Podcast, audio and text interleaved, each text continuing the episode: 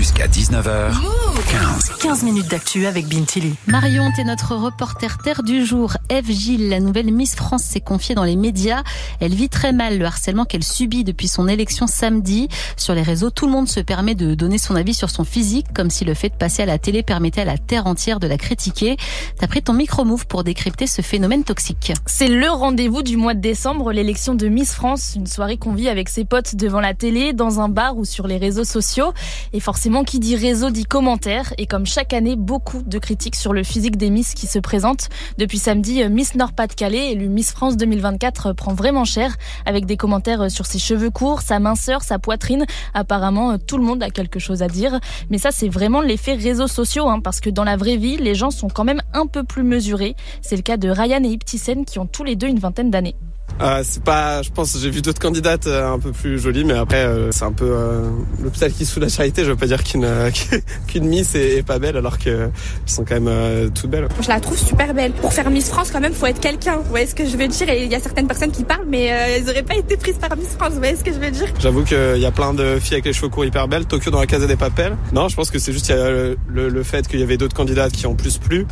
Mais après, c'est les réseaux. Hein. C'est les réseaux, c'est très très trash. Marion, pourquoi sur les réseaux on se lâche autant le soir de l'élection de Miss France? Parce que c'est du virtuel, on est tranquille chez soi et on pense qu'on peut tout dire. D'ailleurs, certains ne se cachent pas du tout. Hein. Il y a même des femmes qui ont fait des tweets samedi après-midi pour s'excuser d'avance, comme quoi elles se revendiquent toute l'année féministe, mais le soir de Miss France, elles font une exception et se permettent d'insulter les femmes qui concourent. C'est ce qui s'est passé samedi soir sur X. Chacun donnait son avis pour faire du clic, pour faire rire. Ça crée du lien entre les internautes. Et puis sur les réseaux, tout prend très vite de l'ampleur, explique Louise Delavier de l'association féministe En avant toutes. Ce qui est intéressant avec cette histoire de cheveux, c'est que finalement, ce qui semble pour la plupart des gens, si on demande euh, aux gens dans la rue, est-ce que la longueur des cheveux des gens c'est important pour vous, ils diraient non. Ici, tout semble d'une importance vraiment euh, extrême, donc c'est intéressant. C'est comme un petit théâtre où ça irait cristalliser des attentes qu'on a sur les femmes, mais qu'on n'exprime pas vraiment. En fait, sauf dans ces concours-là, c'est comme si ça amplifiait tout. Faire euh, autant de commentaires sur le physique des femmes, c'est aussi et surtout le reflet d'une société très sexiste, rappelle Louise Delavier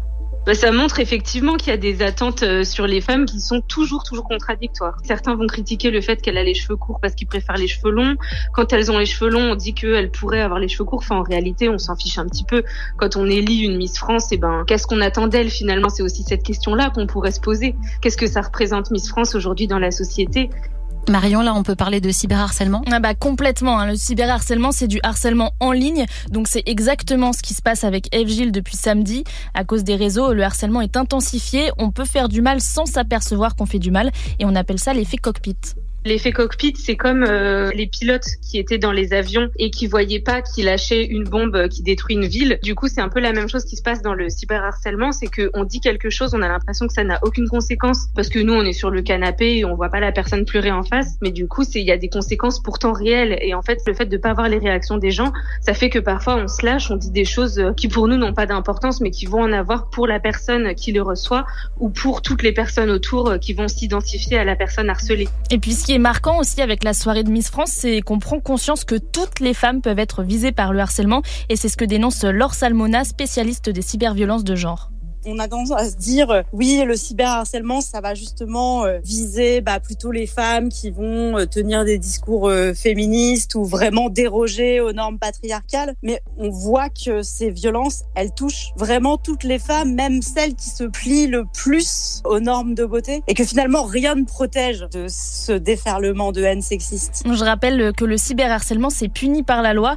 Même caché derrière un ordi ou son téléphone on peut être retrouvé et on risque jusqu'à deux ans de prison et 30 000 euros d'amende. Si la victime est mineure, c'est 3 ans de prison. Donc vaut mieux réfléchir plusieurs fois à ce qu'on poste sur ses réseaux. Merci beaucoup Marion pour ce reportage.